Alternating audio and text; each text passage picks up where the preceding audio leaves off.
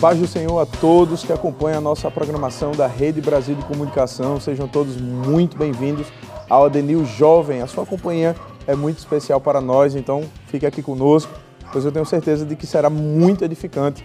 Somos gratos em recebê-los, a juventude, porque este programa é feito especialmente para vocês. Nós também estamos ao vivo pelo canal da Rede Brasil Oficial. Para você que nos acompanha pelo YouTube, não deixe de compartilhar essa transmissão. Curta este vídeo, se inscreve no canal, clica lá naquele sininho de notificações para não ficar de fora de nenhum conteúdo novo da Rede Brasil. E no AD News de hoje estaremos falando sobre o tema Tempo de Plantar. Qual a importância de se preparar para o futuro? Como o meu hoje pode refletir em meu amanhã? Como pensar no futuro sem esquecer do presente? O que devo fazer para me tornar um adulto com princípios e valores bíblicos? Exatamente. E nós hoje estamos com os nossos queridos convidados, né? O evangelista Marcelo Tavares, a paz do Senhor, evangelista Marcelo. Pai do Senhor, presbítero André, irmã Camila, um prazer estarmos juntos aqui para compartilhar da palavra de Deus. Amém. Estamos também com a irmã Bárbara Tavares. Seja bem-vinda, irmã Bárbara. Amém. Um prazer imenso estar aqui com a irmã Camila, com o nosso presbítero, com os jovens, com os músicos. Amém. E com esse tema tão importante, tão fundamental para a gente refletir.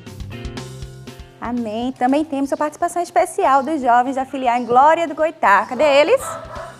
Amém? Amém.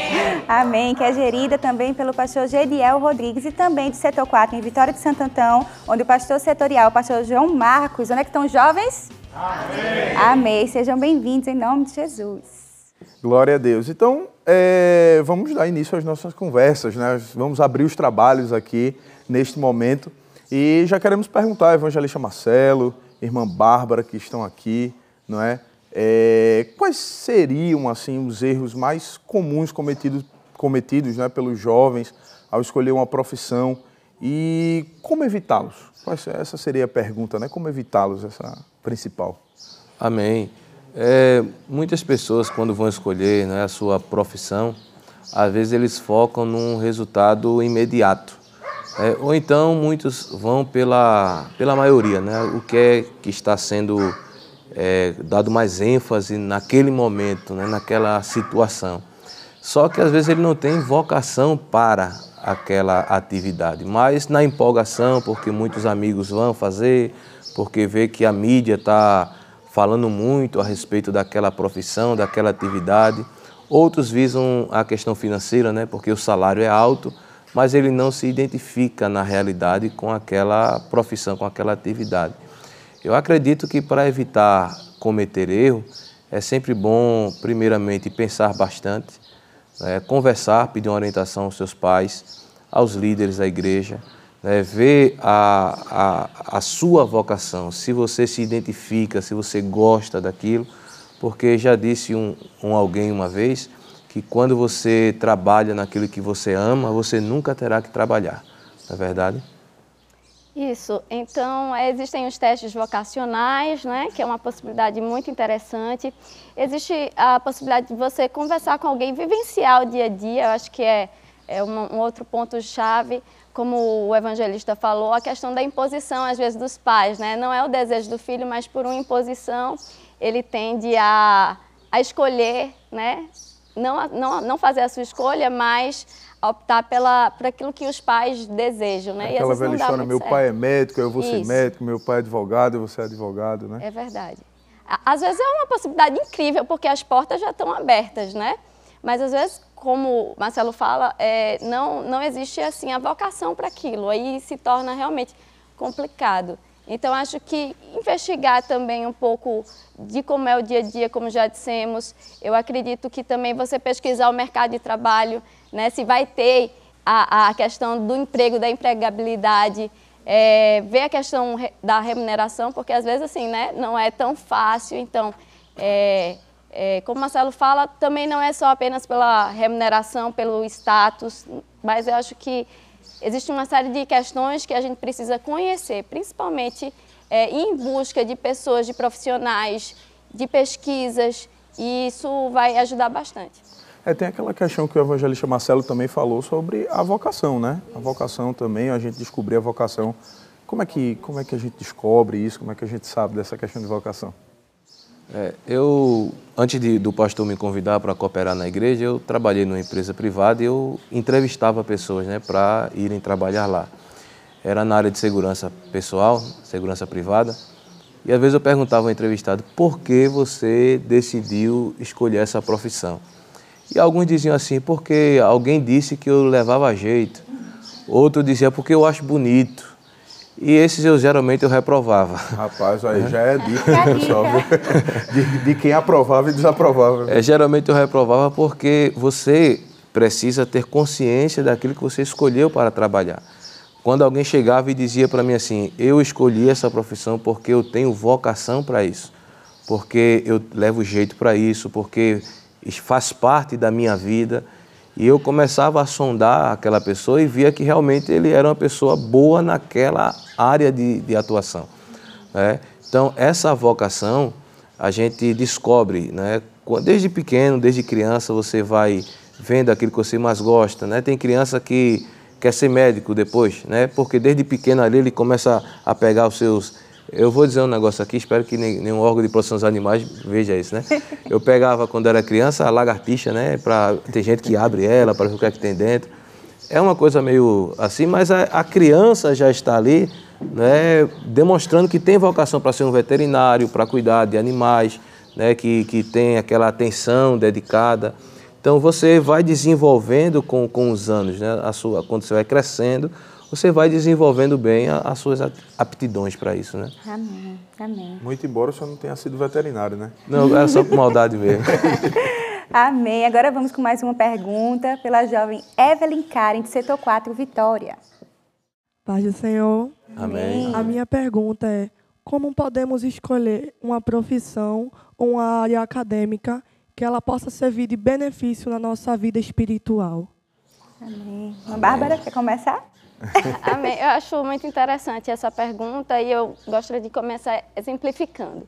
Lá na área nós temos diversos profissionais. Temos o Dr. Felipe, que ele é fisioterapeuta, e ele é extremamente envolvido na igreja, mas sempre que alguém precisa de uma ajuda na igreja, que não tem o recurso necessário para uma fisioterapia, acontece um AVC, ele se dispõe a fazer. Eu acho isso formidável, eu acho isso muito belo.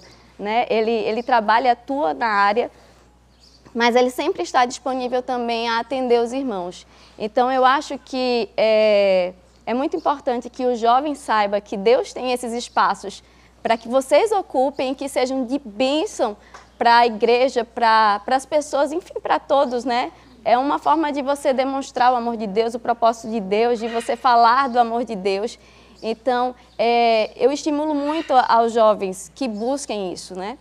Eu acredito que todos têm capacidade e Deus tem o interesse de realizar sonhos e abrir portas e possibilidades para cada um de vocês, né? Dos que estão em casa também nos acompanhando. Então é isso, sigam em frente, estudem, né? Procurem é, a academia, procurem a formação, doutorado e glorifiquem o nome do Senhor lá. Não, não, não existe assim. É... Isso não vai afastar vocês do Senhor se estiverem firmados na rocha. Não é isso? Hoje nós temos muitos doutores, pós-doutores que estão aí levando a palavra de Deus e fazendo a diferença, sendo os professores. Então isso é muito interessante. Isso não não não precisa necessariamente é, interromper a questão das promessas de Deus na vida, entende? Percebe? Mas sim ampliar isso. E é muito interessante que Moisés, Deus preparou Moisés nas universidades egípcias, né, que era o que de melhor tinha na época em termos de conhecimento. Foram 40 anos lá, depois 40 anos no deserto. Então, um conhecimento mais excelente de Deus. Então, isso é muito importante. Então, é a gente entender que a nossa vocação, ela também ela, ela existe para a glória de Deus também, né? Deus também se utiliza dessa vocação, não é isso? Com certeza. É, a irmã Bárbara pontuou a questão de Moisés. É, posso até também pontuar a questão do próprio apóstolo Paulo. Paulo ele era um homem extremamente preparado, né? Falava hebraico, grego, aramaico, né? Falava vários idiomas. Eu Tinha... só falo português. Não, o senhor fala português, espanhol e inglês. é. E ele era um homem extremamente preparado. E é interessante que a preparação de Paulo inicialmente não visava né, a obra do Evangelho. Ele era um fariseu, né, mas Cristo pegou Paulo com todo o seu preparo, salvou, converteu ele e hoje todos nós sabemos quem foi o apóstolo Paulo. Então, tudo aquilo que nós investimos na nossa preparação acadêmica, profissional, como a irmã Bárbara bem pontuou, Deus ele pode utilizar isso para a glória do nome dele. É, imagine um servo de Deus né, sentado num, numa cadeira de um tribunal como juiz, né, em, em, um ministro né, da Suprema Corte, né, um médico cristão para atender os irmãos. Né. Então, em todas essas áreas né, de atuação, você estando lá, você pode ser um instrumento nas mãos de Deus para glorificar a Deus para abençoar os servos de Deus. Eu nunca me esqueço, eu eh, servia ainda como diácono, como ainda sou, graças a Deus. É uma reunião geral que o nosso pastor presidente disse uma vez que você que está lá na empresa, né, em uma determinada posição, Deus lhe colocou lá para também beneficiar o reino dele. Né? José abençoou a família dele porque ele era governador do Egito. Né? Deus colocou José lá para abençoar o seu povo. Temos Daniel como exemplo também, que era, foi um grande estadista e que também foi usado por Deus para glorificar a Deus nas cortes né, do maior império da época, que era o Império Babilônico, não é verdade? Isso que o senhor está falando é muito interessante, porque a gente pensa em José, em Daniel, é, a gente pensa no caso de José, a gente pensa no caso da família, né? Em Daniel a gente pensa só nos amigos dele. Mas quantos judeus não foram beneficiados, né? Quantos judeus não foram abençoados, né? Por causa da, da posição que eles, que, que eles estavam, né? Da posição que eles exerceram, não é isso? Com certeza. É, um crente, né? Onde ele estiver, ele é uma ferramenta nas mãos de Deus. Ele é um instrumento nas mãos de Deus. Seja numa escola, numa universidade, numa empresa independente da, da sua posição. Se numa empresa você é um diretor, você pode ser um diretor para glorificar a Deus. Mas se você não é um diretor, você é um servente, você é de serviços gerais, você é de, de uma segurança, você é de um outro setor da empresa, mas ali onde você está, né, utilizando os seus talentos, né, aquilo que você estudou, que você se prepara, que você sabe fazer, Deus quer lhe usar ali também, não somente naquela área profissional, mas até em outras áreas também. Né? Você pode, alguém chegar ali aflito e você, como um servo de Deus, você vai dar uma palavra para aquela pessoa. É, eu, eu nunca me esqueço no, na minha experiência de trabalho, tinha pessoas que chegavam na minha sala e dobravam o joelho e pediam, irmão, ore por mim, por favor, que eu preciso de uma oração. No meio da sala lá do meu escritório, eu dobrava o joelho, eu orava por aquela pessoa, eu aconselhava muitas vezes. Já teve dia de eu e minha esposa né, sair para ir fazer uma visita a um casal de um funcionário da empresa que estava com um problema na família. Eu liguei para minha esposa, nós fomos atender uma escala do pastor e de lá nos direcionamos à casa desse casal para aconselhar. Eles não eram crentes, não eram da nossa igreja, né, mas nós fomos lá e graças a Deus o Senhor abençoou e fez a obra, não foi? E assim, nós somos servos de Deus, estamos a serviço do reino de Deus em qualquer lugar onde a gente estiver. Só para a gente é, situar, evangelista, o senhor trabalhou na, no consulado, não foi? Isso. Americano, foi? Consulado Você americano. pode dizer aqui, porque o seu FBI deve estar olhando. Não, mas já saí de lá, já faz Já, já, quatro já. anos, então já estou livre. Essa aí, a irmã Bárbara terminou o mestrado já, irmã Bárbara? Terminei, concluí, faz um bom tempo. Olha aí, tá vendo? E hoje estão aqui eh, trabalhando na obra do Senhor, né? Trabalhando, vivendo as promessas, a chamada de Deus, mas não, nada atrapalhou, né? Nada eh, interferiu, né? Amém. Vamos com mais uma pergunta. Como a nossa crença nas promessas de Deus deve influenciar em nossa preparação para o futuro? Boa pergunta, né? Graças a Deus. Como a nossa crença nas promessas de Deus Deve influenciar deve a nossa, influ- influenciar a nossa preparação para o nossa futuro. preparação para o futuro. Deus ele, ele sempre vai ter interesse né, em fazer promessas aos seus filhos. E as promessas de Deus, eu sempre gosto de mencionar o que a palavra diz, que a vontade de Deus é sempre boa, perfeita e agradável. Porém, quando eu recebo uma promessa de Deus, eu não posso também me acomodar né, em dizer assim, Deus prometeu, então agora é com Ele. Não.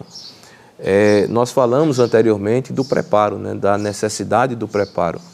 Daniel foi usado porque estava preparado, José estava preparado, Moisés foi muito bem preparado, como a irmã Bárbara bem pontuou. Então Deus nos faz promessas, mas essas promessas não podem, repito, nos deixar acomodados. Temos que ir para a batalha, para a luta, nos preparar. Não sei se eu já estou antecipando alguma pergunta, Não, pastor, pode é, mas não podemos ficar ansiosos em dizer Deus me prometeu que vai fazer isso na minha vida e quando é que vai chegar? Porque existem coisas que Deus promete a gente hoje e vem cumprir com 10, 15 anos depois. Isso que nós estamos vivendo hoje, Deus falou comigo algo e 11, 12 anos depois foi que veio acontecer. Então a gente não pode se acomodar, né, porque recebeu uma promessa de Deus. A gente precisa seguir a vida. Eu costumo fazer uma comparação com Davi. Ele recebeu a unção, Samuel foi na casa dele, ungiu Davi como rei de Israel, e Davi o que foi que fez depois disso? Voltou para o campo. Voltou a cuidar das ovelhas do seu pai. Tem gente que quando recebe a unção já quer ir para o trono direto. Né? Volte para o seu lugar. Vá seguir a sua vida, porque o Deus que prometeu, ele vai se encarregar de traçar os caminhos para você chegar no local que ele estabeleceu. Quer dizer que se eu receber a promessa de Deus, Deus disse, eu vou te, vou te fazer rico. Aí não é só deitar e esperar o dinheiro cair na conta, né? Não, de jeito nenhum. A gente é, recebe muitos jovens com esse- essa problemática na mente, né? Não, eu tenho uma promessa de que Deus vai me usar na casa dele, de que eu vou ser é, um missionário, e então eu acho que eu não devo estudar. E não é bem assim. Eu sempre estimulo a você estudar. Eu sei que quando eu comecei na universidade, para mim era dificílimo, porque eu queria estar na igreja, eu queria estar o tempo todo na igreja, eu queria estar no seminário, eu chorava por isso. Mas meus pais sempre souberam assim o tempo, né? De, de, disso. Então, é, você vai vivenciando conquistas e essas realizações vão somando.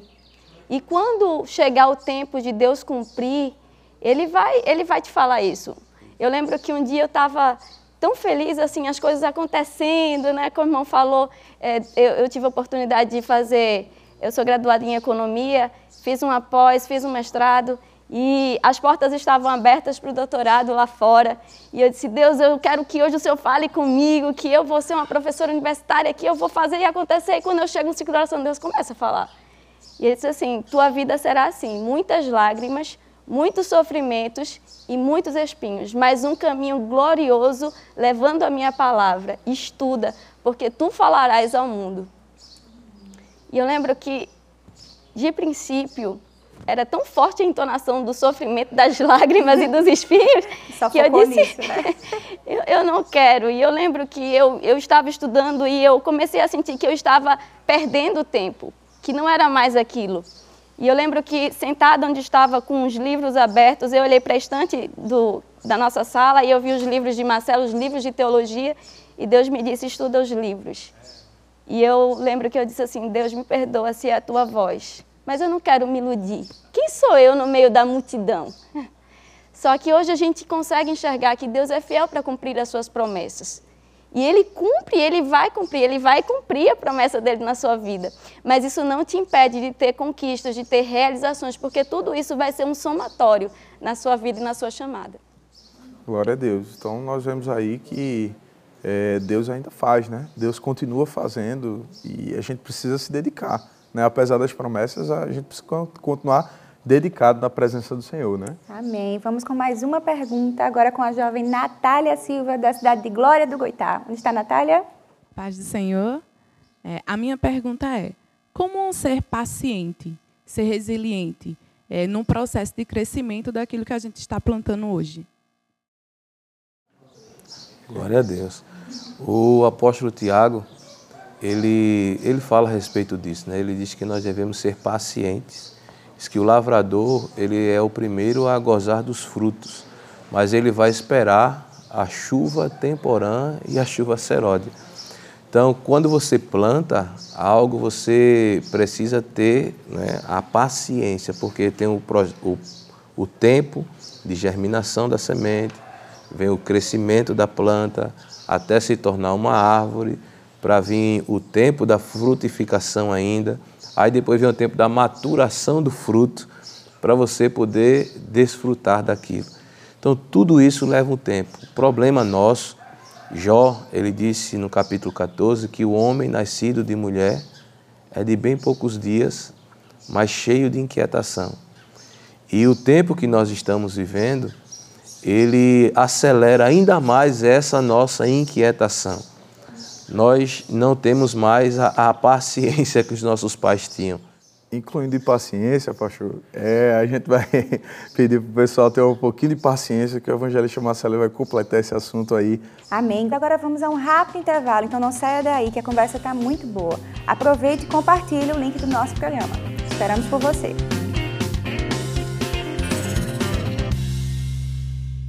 Excelente notícia para você. O Adeneu Jovem está de volta. Não se esqueça de compartilhar o nosso programa, tá certo? Aí pelas suas redes sociais. E antes de a gente voltar à nossa conversa, que estava muito empolgante, a gente tem algumas perguntas ainda para responder. E nós estamos hoje aí conversando né, sobre um tema muito sugestivo para o seu crescimento espiritual, um tema aí especial, que é tempo de plantar. Glória a Deus. Então, nós vamos aqui, estamos aqui com o nosso evangelista Marcelo Tavares, sua esposa irmã Bárbara Tavares também, não é? E nessa conversa nós acabamos terminando o bloco anterior, você que estava nos acompanhando já sabe, a gente terminou com uma pergunta, a gente pediu para você ser paciente, olha o fruto aí da, da sua paciência, né? O evangelista Marcelo Tavares vai terminar de responder, foi uma pergunta feita pela Natália e ela perguntou sobre paciência, não foi evangelista, paciência, resiliência nesse mundo conturbado em que nós vivemos. É verdade, como estava falando anteriormente, né? É, o tempo que nós vivemos está muito acelerado. Tudo as pessoas querem que as coisas aconteçam de forma imediata. É, refeição hoje ninguém tem mais paciência para esperar, é o tempo do fast food, né? até algumas coisas também que antigamente se tinha aquela paciência, hoje não se tem mais. Então os jovens de hoje, né? eu não vou dizer não somente os jovens, né? os adultos também já foram é, sequestrados por essa rapidez. Até as querer... crianças, né, pastor? Até as crianças, né? As crianças é uma benção hoje. É, tudo ansioso. Mas é, eu tinha citado num bloco anterior o versículo de Tiago, capítulo 5, versículo de número 7, diz assim: É bem verdade que o contexto aqui está falando da vinda de Cristo, mas a palavra de Deus ela nos ensina em todos os aspectos. Ele diz assim: Portanto, irmãos, Sejam pacientes até a vinda do Senhor. Eis que o lavrador aguarda com paciência o precioso fruto da terra, até receber as primeiras e as últimas chuvas. Há um comentário nessa Bíblia que eu estou utilizando que diz assim: que o lavrador aguarda com paciência o precioso fruto da terra, que recompensará o seu trabalho e a sua paciência. O fruto é a recompensa pela paciência da pessoa, a recompensa pelo seu trabalho. Então, se você vai plantar algo, se você vai fazer algo, você tem que esperar o resultado. É, os, os, irmãos aqui acredito que sabem muito também que eu fazia isso quando eu era mais jovem, que é o famoso cabureto, né, para acelerar a maturação de um fruto. Você pega a manga verde ou ali como a gente fala inchada, né, coloca num jornal, bota dentro de uma sacola, bota dentro de uma caixa, bota embaixo da cama para acelerar a maturação. Ela amadurece. Quando você vai ver, um, dois dias, ela já está madura. Mas o gosto não é igual. Há um, um fruto que você tira maduro do, do, do pé, da árvore. Então, a paciência, ela é importantíssima para que você desfrute sentindo o gosto real do fruto que você vai alcançar sem pular etapas, né? Exatamente. Isso, irmã Bárbara, é muito importante, né? Essa questão de você não avançar os tempos, né? os sinais e tudo mais, né? Verdade. Irmã Bárbara, é a lei da semeadura, é uma lei que não falha, né? Exatamente. Você vai colher planta, o que você plantar. E se não plantar? Não colhe. Não colhe, na verdade. Perfeito. Então, nós vamos agora para mais uma pergunta, não é? É, eles estão aqui em polvorosa, né? Querendo perguntar toda hora aqui. Nosso jovem Eduardo Araújo, de Glória do Goitá. Onde está Eduardo? Cadê? Ali, está ali. Amém, Eduardo. A paz do Senhor. Amém. Eu gostaria de perguntar ou até mesmo um conselho para os jovens que estão paralisados diante de uma situação, de uma decepção, de uma, de uma frustrações? Muito bem, então vamos lá. É, Evangelista Marcelo, irmã Bárbara, pergunta excelente, né? Amém. É, hoje nós encontramos né, muitos jovens, né, irmã Bárbara, que muitas vezes é, se encontram na situação que o jovem Eduardo mencionou, paralisados diante das frustrações e decepções. São pessoas que criam grandes expectativas a respeito de algo, né, que projeta alguma coisa, idealiza alguma coisa, tem grandes expectativas para aquilo, só que a coisa não acontece, às vezes, do jeito que se projetou e nem sempre no tempo que se tinha o objetivo de alcançar. Aí vem a frustração. Eu gosto sempre de falar para alguém que me procura, o que eu percebo que está assim, é que na vida da gente nem sempre tudo que a gente quer vai dar certo. É, a única coisa que eu posso ter certeza que vai dar certo é, são os planos de Deus quando eu ando no caminho que Deus estabelece para mim. Então, haja o que houver, venha o que vier, vai dar certo. Mas quando vem esse sentimento de frustração, eu sempre gosto de dizer para a pessoa né, que, primeiro, você precisa buscar em Deus força para se reerguer, é, para se levantar, para levantar a cabeça, para entender que aquele algo que deu errado pode não ter sido o fim da sua história. Não é porque deu errado agora que vai dar errado sempre. Né? Não é porque você não conseguiu hoje que amanhã você não pode conseguir. Então você precisa ter, é, como a jovem pontuou ali na pergunta anterior, a resiliência. Você precisa ter a capacidade de, mesmo diante de algo que deu errado, você colocar sua fé em Deus, levantar a sua cabeça, pedir graça a Deus e seguir em frente. O apóstolo Paulo, escrevendo aos Filipenses, ele disse que para seguir em direção ao alvo é preciso esquecer o que ficou para trás. E isso inclui as frustrações, isso inclui as decepções, isso inclui as tristezas, isso inclui também até mesmo as angústias, né? as dores. Você deixa para trás, passou. Ah, mas eu me, me machuquei. Ah, mas eu estou quebrado. Ah, mas eu estou decepcionado. E daí? Levante-se. Deus tem algo melhor para você.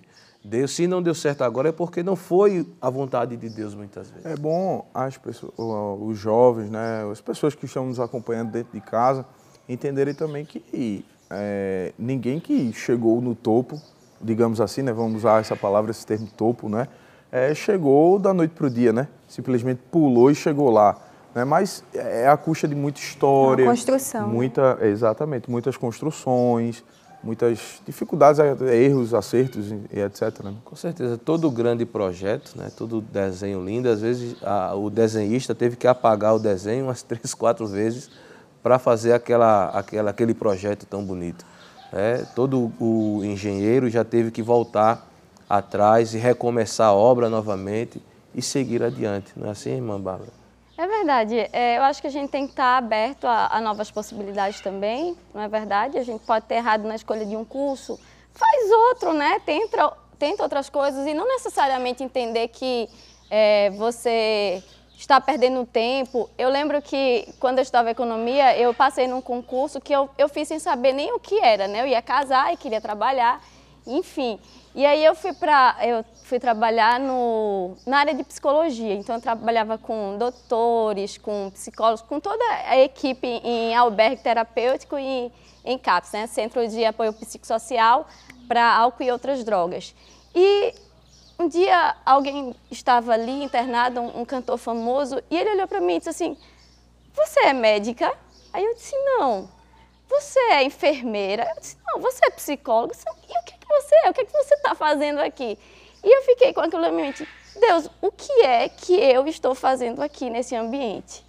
Mas ali naquele ambiente, Deus desenvolveu muitas coisas. Por exemplo, eu tinha que é, preparar temas, eu lembro do grupo que eu tinha que fazer, realizar com eles, e Deus estava desenvolvendo a habilidade da fala que eu não tinha, eu era uma pessoa extremamente tímida, como também Deus estava abrindo os meus olhos e me despindo de alguns preconceitos, porque eu cresci num berço evangélico e ali eu tive a oportunidade incrível de comer, dormir, passear, levar, levar para médico é, pessoas que eram prostitutas, pessoas que tinham diversas vivências. E sabe, o olhar que eu tenho, que eu tinha antes e depois de trabalhar naquele lugar para aquelas pessoas, não era o mesmo sabe? Eu, eu passei a olhar de forma diferente e me despindo dos preconceitos e eu cresci muito naquele ambiente que eu não ganhava tão bem, que era uma área às vezes de risco, insalubre e e aquilo foi a porta de Deus para mim. Minha mãe sempre criou num mundo perfeito, né?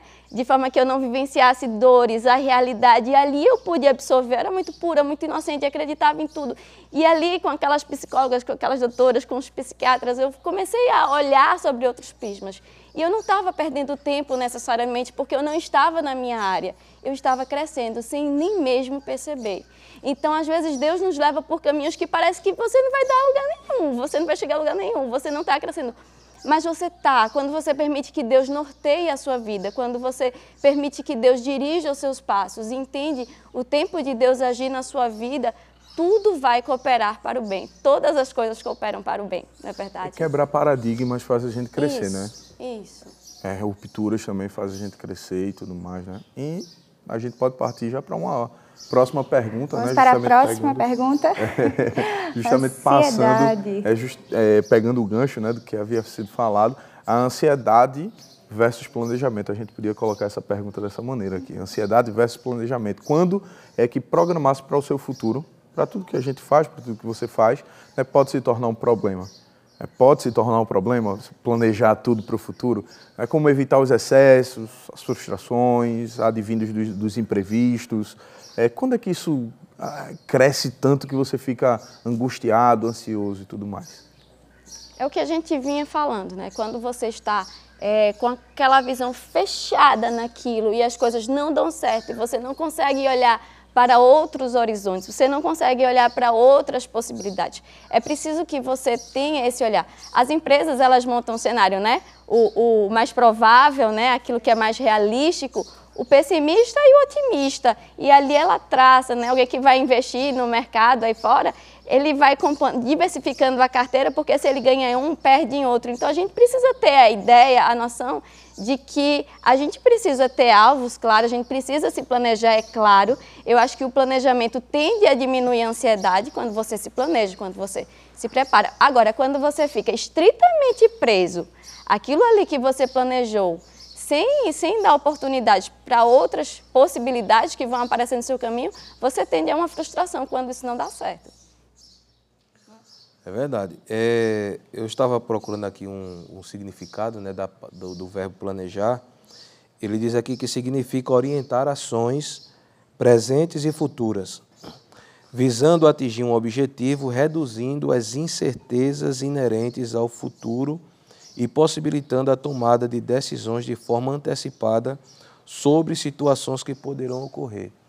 Mas qual é o risco também do planejamento? Dependendo da pessoa, tem gente que ele planeja algo. Então ele quer que tudo aconteça exatamente, exatamente. como ele planejou. Ao pé da letra, né? Exatamente. Se alguma coisa fugir daquele roteiro dele, aí vem o que o jovem falou, a famosa frustração. Mas não foi isso que eu planejei, mas não era assim que eu queria, mas não era assim que eu desejava, e a pessoa acaba é, jogando fora todo o seu planejamento, porque uma coisa mínima saiu do seu roteiro.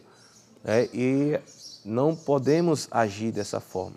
É, como o presbítero André pontuou, a questão da quebra de paradigmas, se você saiu aqui, tudo bem, mas o que é que eu posso aproveitar aqui para somar né, Qual naquilo é o meu que aprendizado isso aí, né? Exatamente, aprender com aquilo que saiu do seu planejamento.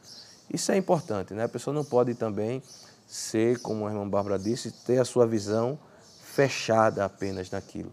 É se permitir, né? entendam o que eu vou falar, não é, não é pecado, se permitir errar não significa pecado, né? entendo. É você errar um planejamento, errar um, um, um desejo que você tem, mas se aconteceu, utilize aquilo, reutilize, reaproveite, faça um projeto novo, reprojete para poder seguir em frente. Amém. Tem mais uma pergunta também. Como um jovem cristão pode se preparar para os desafios lá fora, no mundo secular, na área de trabalho? Como se preparar para esses desafios? é, eu costumo dizer, irmã Camila, que é, essa questão, né, se preparar para a vida lá fora, é, pós-igreja, né, fora da igreja. Uhum. Mas eu sou uma pessoa que eu tenho dificuldade em separar essa questão da vida cristã da vida secular. Porque, para mim, a, a, a, minha vida cristã ela vai me acompanhar sempre. É, Existem pessoas que dizem assim, ah, mas eu tenho que dividir isso aqui da minha vida cristã. Eu acho que ela é indivisível. Não tem como dividir. Então, se você vai planejar algo em relação à sua vida secular, logicamente você tem que levar em consideração a sua vida cristã também. Porque vai ter uma influência, querendo ou não. Você não pode querer trabalhar num ambiente, por exemplo, que não é propício a um cristão trabalhar. Né? Não é propício a um cristão estar presente. É um, um amigo meu de, de, tempo de quartel, um, um, crente muito fervoroso, que eu sempre admirei muito ele. É, ele foi trabalhar num ambiente que não era um ambiente propício para um cristão. Infelizmente, o resultado não foi bom. Então, não tem como dividir. Então, se você vai planejar alguma coisa para a sua vida, é, Paulo, escrevendo aos Colossenses, no capítulo 3, ele disse que a nossa vida está escondida com Cristo em Deus e que nós temos que buscar as coisas que são de cima, onde Cristo está sentado à direita de Deus. Então, se eu vou buscar algo aqui, eu tenho que levar em consideração isso, qual a influência que essa minha profissão vai ter na minha vida espiritual. Qual é o impacto que isso vai ter na minha relação com a igreja, na minha relação com a minha família, né? no caso do jovem com seus pais, mas também projetando para a vida de casado no futuro. Né? Como é que, que sua família vai ser afetada com aquela sua área de trabalho. Existem áreas profissionais, por exemplo, que a pessoa não para quieto num lugar, vive viajando, vive mudando de cidade. Será que a pessoa com quem você vai casar, ela vai se habituar a, a, a essa rotina de mudança? É, o, quando você tiver filhos, como vai ser a vida dos seus filhos, né? essa, essa rotina de estar tá mudando de cidade o tempo todo? Então, eu acredito que sempre a pessoa precisa levar em consideração Tudo isso, isso faz parte do planejamento. Exatamente. Né? Esse planejamento é importante justamente para prever esse tipo de situação, não é, irmã Bárbara? Isso, eu acho que viver experiências com Cristo, ter uma vida diária, é, ter a palavra de Deus como norte, ler, ouvir a palavra de Deus, se alimentar, porque os desafios são inúmeros lá fora, né? Eu lembro quando eu trabalhava, existiam muitas dinâmicas e as pessoas dançavam. E eu lembro que às vezes o, o meu, o meu chefe, a pessoa que estava ali, me pegava e tipo me balançava. Disse, não, eu não vou. E, eu, e às vezes eu precisava ser muito contundente, muito forte, muito áspera para dizer, eu não vou, eu não vou dançar, eu não vou fazer isso. Isso não faz parte da minha função, do meu papel. E eu lembro assim, sozinha na cadeira, vendo todo mundo ali, às vezes no estágio o chefe chegava assim, com um copo de vinho e disse: Olha aí, cheira, irmã, é bom, irmã, ninguém está vendo isso. E. Não, eu não quero. Mas tudo isso advém de uma experiência com Deus. Quando você está firme na rocha, quando você busca o Senhor, quando você tem intimidade com Ele todos os dias, é mais fácil. E eu lembro que as pessoas ficavam lá, às vezes tinham aquele happy hour, né? Momento de confraternização, e eu ia para lá, ouvia o que o chefe tinha a dizer, ouvia as ponderações pegava o meu pretinho, pegava o meu copinho e ficava sozinha. E eu via as gargalhadas, e eu sei o quanto é difícil, a gente sente só. Mas quando eu me sentia só, quando batia aquela angústia no meu coração, aí de repente eu começava a notar que eu estava arrepiada. Era o Espírito Santo dizendo assim: Você não está sozinha, eu estou com você. Amém. Enquanto na universidade, na sexta-feira, todo mundo ia para o bar da curva, eu voltava sozinha, eu voltava com a minha Bíblia. Eu sempre levei a Bíblia para a igreja porque eu sempre quis mostrar a minha identidade. Eu nunca, nunca ofusquei isso. Eu fui para a universidade com o objetivo de mostrar. E, e, nós tínhamos um intervalo bíblico, eu tinha a oportunidade também de falar da palavra de Deus, e era exatamente essa Bíblia que eu trouxe aqui, era desse tamanho. é uma Bíblia de estudo. Não é aquela pequenininha não, para esconder na bolsa, e eu fazia não, né? questão de sentar na banca da universidade e de colocar a minha Bíblia lá e de ir para ônibus. Eu podia colocar na mochila, mas eu queria que as pessoas vissem, eu queria mostrar a minha identidade. Então, eu acho que você é, não precisa ter vergonha de quem você é, muito pelo contrário. Você precisa mostrar Cristo, você precisa é, ser essa luz que brilha, ser essa voz de Deus. E eu lembro que, que não, não, não, não tinha pessoas né, que professavam a minha fé.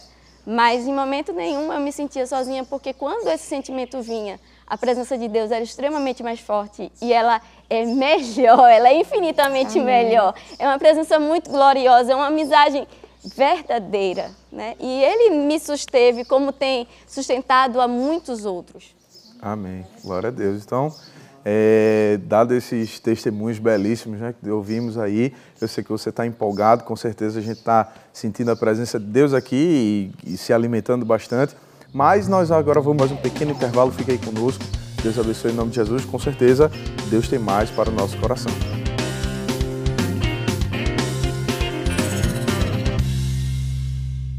O ADNI Jovem já está de volta. Foi rapidinho, não foi? Não esqueça de compartilhar o nosso programa, está sendo uma bênção e muito edificante. É isso aí. E para voltar para a nossa conversa, né, antes de a gente voltar para a nossa conversa, é, de fato, com o tema Tempo de Plantar, né, com, com o evangelista Marcelo Tavares e a irmã Bárbara Tavares, que estão aqui conosco, nós é, estaremos fazendo a pergunta para um dos jovens aqui, você que está meditando aí no programa, no que já foi falado aqui, vai se deleitar aí com mais respostas e o jovem Kevin, de lá de Vitória, vai fazer é, a pergunta. Agora acertei, Kevin. A minha pergunta é: já que estamos falando sobre o tempo de plantar, qual é a semente essencial para a vida profissional e espiritual do jovem cristão? Amém. Amém. Glória a Deus né, pela pergunta do jovem Kevin. Deus abençoe. É, qual a semente essencial, né? Importantíssima. É, há um versículo, irmão Kevin, na carta do apóstolo Paulo aos Gálatas, no capítulo 6, e o versículo 8 diz assim: Porque quem semeia na sua carne, da carne ceifará a corrupção, mas quem semeia no espírito, do espírito ceifará a vida eterna. É, eu penso, né, à luz desse texto, que a melhor semente que nós devemos plantar é a semente da direção do Espírito Santo de Deus. Quando Paulo fala aqui, aquele que semeia na sua carne, ele está falando do propósito carnal da pessoa. Se eu vou fazer alguma coisa e o meu propósito daquilo que eu vou fazer é um propósito carnal, é um propósito que é para mim glorificar, um propósito que é apenas pensando em coisas materiais, em coisas desta vida, Paulo diz aqui que o resultado disso vai ser a corrupção. A pessoa vai se corromper a pessoa vai se perder. E quantos exemplos disso nós não temos visto na nossa jornada? Pessoas que se enveredam por um caminho unicamente voltado para as coisas carnais, para os seus próprios deleites e desejos. Mas Paulo diz aqui que quando eu vou semear no Espírito, né, na direção do Espírito, na vontade do Espírito Santo, quando a irmã Bárbara ela pontuava em outras situações mais atrás, de você estar convicto da direção de Deus para a sua vida, porque Deus direciona também a nossa vida profissional. É, eu me lembro quando eu estava, eu saí do quartel, estava ali sem um norte sobre o que trabalhar, é, surgiu uma proposta para mim que eu não queria trabalhar ali. Mas Deus falou comigo e disse: cave nessa parede e quando você cavar, a porta vai se abrir. E eu fui naquela direção que Deus deu e deu certo. Então, semeia no Espírito, semeia-se na vontade do Espírito Santo. Glória a Deus. Amém. Verdade. Então, a gente consegue perceber claramente que a principal semente, tanto espiritualmente falando, quanto no trabalho secular, de uma maneira geral, é a presença de Deus. É uma coisa que o senhor falou interessante no bloco passado, ministro, é que a gente não desvencilha a presença de Deus, o ser cristão, do trabalho secular, de tudo que a gente faz, né? A vocação cristã ela é comum a toda essa realidade. E puxando um gancho aí, a gente vai para a última pergunta aqui.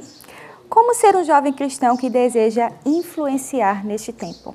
É, eu, eu, eu acho interessante, com a permissão, é, juntando as duas perguntas, a questão da semente, eu acredito que a semente da fidelidade a Deus. Foi essa semente que Daniel lançou e colheu, Sadraque, Mesaque Abidnego, José, não é verdade? A semente da renúncia, então, é, de você abrir mão de possibilidades. Eu lembro, irmã Camila, que quando eu estava, acho que já com meu filho, eu queria muito voltar a trabalhar, né? Eu, eu, eu, eu tinha esse desejo. E eu lembro que uma, uma possibilidade se abriu, era um partido político, e alguém me pediu meu currículo. Mas eu disse, eu não, não vou aceitar. E alguém disse assim, mas por que não? Mas você nem vai procurar saber qual o valor, mas ia contra os meus valores. E eu disse, eu, não quero acreditar que tudo que eu vivi com Deus eu vou desperdiçar agora por conta disso. Então, muitas vezes, o sucesso profissional também advém de possibilidades, como o, o nosso evangelista falou, Marcelo, de você seguir na direção de Deus. Né? Eu trabalhei numa instituição de ensino como tutora de ensino à distância e era, era insuportável a conversa, era insuportável o ambiente e eu e eu estava comprometendo todo o meu tempo e eu acabei não não, não, não tinha tempo mais para Deus, de para a igreja e eu e era o boom do EAD, estava pegando para coordenar cursos presenciais. E eu sentia a direção de Deus por outras questões que não cabe falar, de abrir mão disso. E as pessoas não entendiam por quê.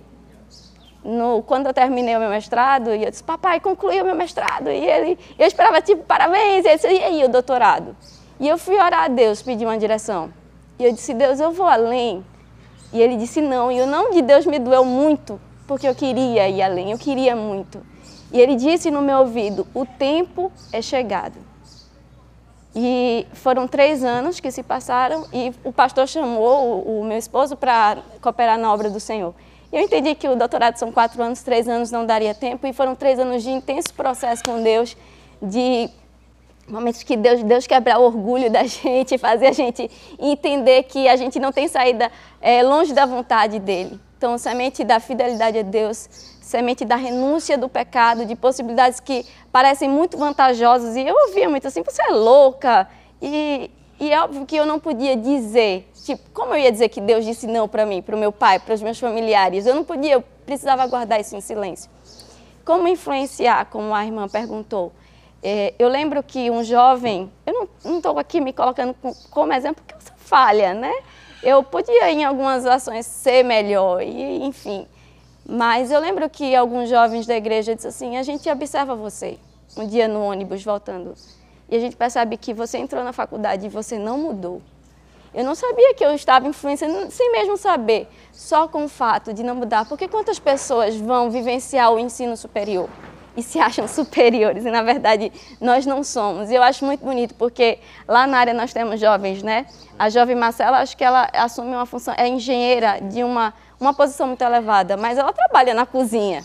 O doutor que a gente falou aqui, Felipe, ele lava o banheiro da igreja sabe? Isso está sendo visto, isso é uma influência muito positiva de, de lugares e posições que Deus levou, mas que não abriram mão da sua fé, e nem de serem humildes e nem de se acharem superiores aos outros. Não seja, não se ache, seja humilde, trabalhe. Cristo disse assim: Eu não vim para ser servido, mas para servir. E se Jesus disse isso, quem somos nós para sermos diferentes?